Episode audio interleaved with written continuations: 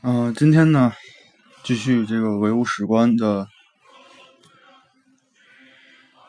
嗯，就是社会基本矛盾规律、基本矛盾及其运动规律的第三个矛盾，嗯，经济基础与上层建筑之间的矛盾，那么也是这个人类社会发展的又一个基本规律。那，嗯，首先是。嗯，一共有四个部分。那么第一部分呢是经济基础和上层建筑的内涵。嗯，第二部分呢是国家起源和实质。第三个部分是经济建设与上层建筑的相互关系。第四个是经济基础与上层建筑的矛盾及其运动规律。那首先是呃经济基础与上层建筑的内涵。那经济基础的内涵呢是经济基础即社会的。经济结构是指由社会一定发展阶段的生产力所决定的生产关系的总和。嗯，那主要有两点。第一点是经济基础的实质是社会一定发展阶段上的基本经济制度，是制度化的物质社会关系。嗯，因为在一定条件。在一定的社会内部，往往存在着多种而不是单一的经济关系，但解决但决定一个社会性质的是其占支配地位的这个经济关系，也就是这个矛盾的主要方面。那么第二呢，是社是经济基础与经济制度具有内在联系。那么经济制度、经济体制。是社会基本经济制度所采取的组织形式和管理形式，是生产关系的具体实现形式。那经济制度与 生产力的关系是更为直接、更为具体。嗯，选择是否得当，是对于基基本经济制度及生产关系的自我完善和发展的。就是往往起着一个就是极大的作用。那么，嗯，这是经济基础的含义。那么上层建筑的含义呢？是首先，上层建筑是建立在一定经济之经济基础之上的意识形态以及相应的制度、组织和设施。那，嗯，原始社会解体以来，上层建筑由意识形态和政治法律制度及设及设施、组织、政治组织两部分构成。那么，呃，意识形态呢，又称为上层，又称为观念上层建筑。那么，包括了这个呃法律思想、道德、艺术、宗教、哲学。嗯，那么政治法律制度及。设施和政治组织呢，又称为政治上上层建筑。那么，首先是呃国家政治体制，呃国家政治制度。那么，立法、司法制度、行政制度。那么，国家政府机构、政党、军队、警察、法庭、监狱呢，是这个政治组织形态和设施。嗯，这是第二。然后。二呢是观念上层建筑和政治上层建筑的一个关系。那么，首先，政治上层建筑是在一定意识形态指导下建立起来的。那么，之前也说了，是那个，嗯，意认识对实践具有一个指导作用。那么，是统治阶级意志的形体现。其次，政治上层建筑一旦形成，就成为一种。现实的力量，那么影响并制约着人们的思想论点。嗯，在整个上层建筑中，那么政治上层建筑呢是起这个主导作用，那么国家政权呢是核心。这是第一部分经济基础上层建筑的一个内涵。那么第二呢是国家的起源和实质。首先，国家的起源，国家不是从来就有的，它是。社会发展到一定历史阶段的产物，国家是阶级矛盾不可调和的产物，是阶级已经产生并且矛盾冲突越演越烈的形势下，把阶级斗争限制在一定秩序之内。那么，国家作为强制性的力量应运而生。嗯，二国家的实质是一个阶级统治另一个阶级的工具，那么它的经济上占支支配地位，它是经济上占支配地位的阶级为为维护其根本利益而建立起来的强制性的暴力机关，这是马克思的原话。那么以保证其在政治上也成为。统治阶级，那么国家是一种具有政治统治和社会管理职能的组织力量。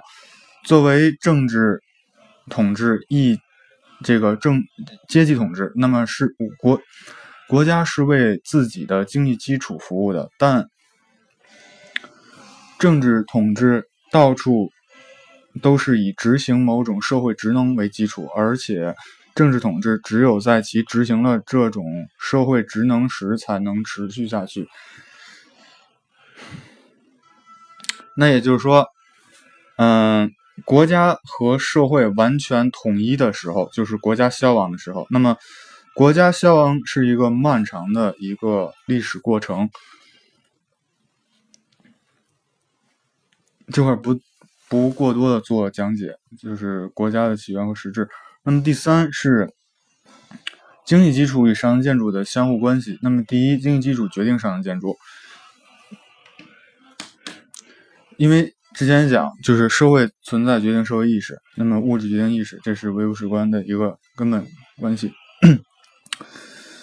嗯，第一，经济基础的需求决定上层建筑的产生。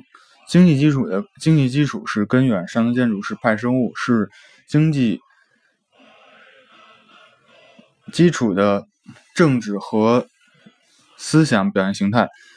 第二，经济基础的性质决定上层建筑的性质。有什么样的一个经济基础，就有什么样的一个上层建筑。由于占支配地位的生产关系决定了，呃，经济基础的必然的性质，因而它必然对上层建筑。起主导作用，并且决定上层建筑的性质。